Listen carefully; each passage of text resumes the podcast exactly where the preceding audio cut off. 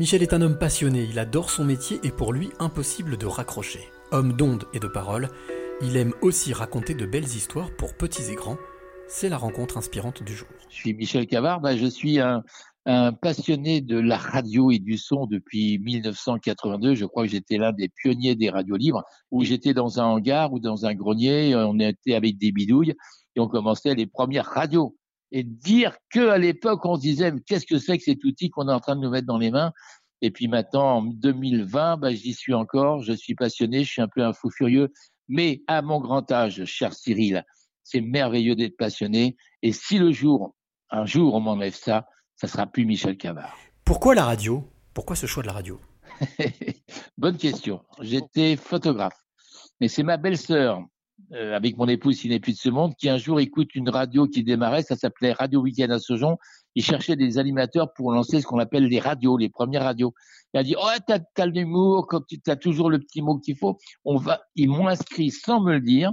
Si bien qu'un jour, je reçois un coup de fil en disant, monsieur, vous vous présentez, vous voulez faire une animation pour la première radio qu'on monte? Je dis, comment? J'ai rien demandé. Puis j'y suis allé.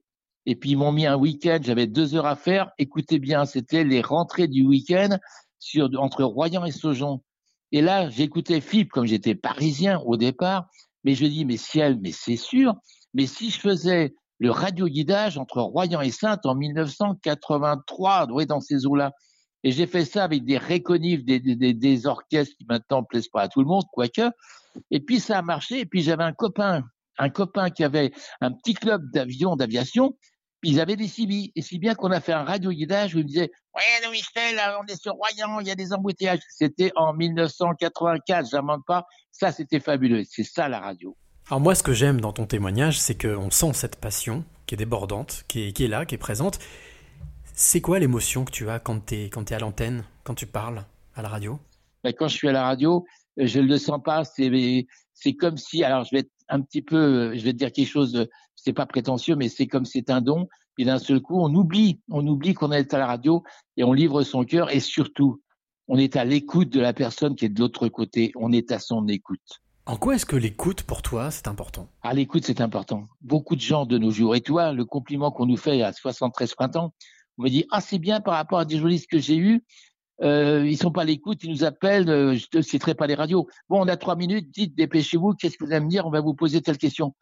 Moi, c'est pas ça. C'est comme toi, quand tu fais tes clés, tu dis pas aux gens, on a trois minutes. Non, on a du temps. On a du temps à les écouter. Les gens ont besoin de nos jours, dans ce côté anxiogène que l'on vit. On a besoin d'être écouté. On a besoin de se confier. Et il y a des gens à la fin de l'interview, ça doit te le faire aussi, quand ils nous disent Ah, mais je m'en rends pas compte, je vous ai dit des choses que j'aurais jamais pensé dire.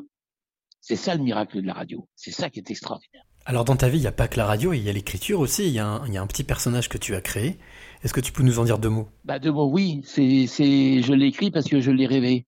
Parce que j'étais pas du tout écrivain. Et un jour, j'animais la Confédération des boulangers, c'était en 1999, et puis le consultant avec qui j'animais, il me dit, il faut que tu me trouves un truc avant Noël pour faire rêver les gens. Après trois heures, ils vont s'endormir. Je t'assure que c'est vrai. Trois heures du matin, je réveille mon épouse qui n'est plus de ce monde.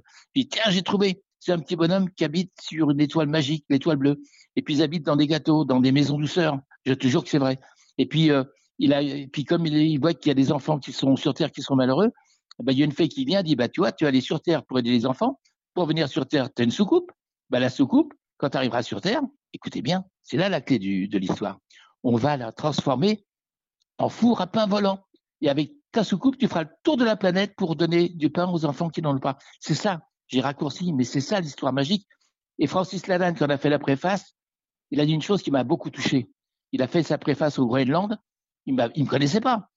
Et puis il a dit, euh, c'est peut-être le nouveau petit prince, un messager d'amour du troisième millénaire. Et le nom de ce personnage? Arthur. Arthur sans H. Pourquoi? Parce que quand il arrive sur Terre, comme il a, il a vu qu'il y avait des enfants qui étaient handicapés, qui n'avaient pas à manger, il a enlevé le H de son prénom le H qui veut dire handicap. C'est ça, Arthur. Après tout ce que tu viens de nous raconter, il y avait énormément de clés. Quelle est la clé que tu auras envie de donner à celui ou celle qui t'écoute? La clé, j'en aurai plusieurs, mais je vais vous en donner une. Écoutez bien. Sachez encore avoir une âme d'enfant. Une âme d'enfant. Sachez rêver. Sachez rêver. Et quand vous pourrez avoir cette âme d'enfant, oubliez tout ce qui est anxiogène, tout ce qui est terrible, vous direz, dans le fond, c'est beau quand j'étais enfant.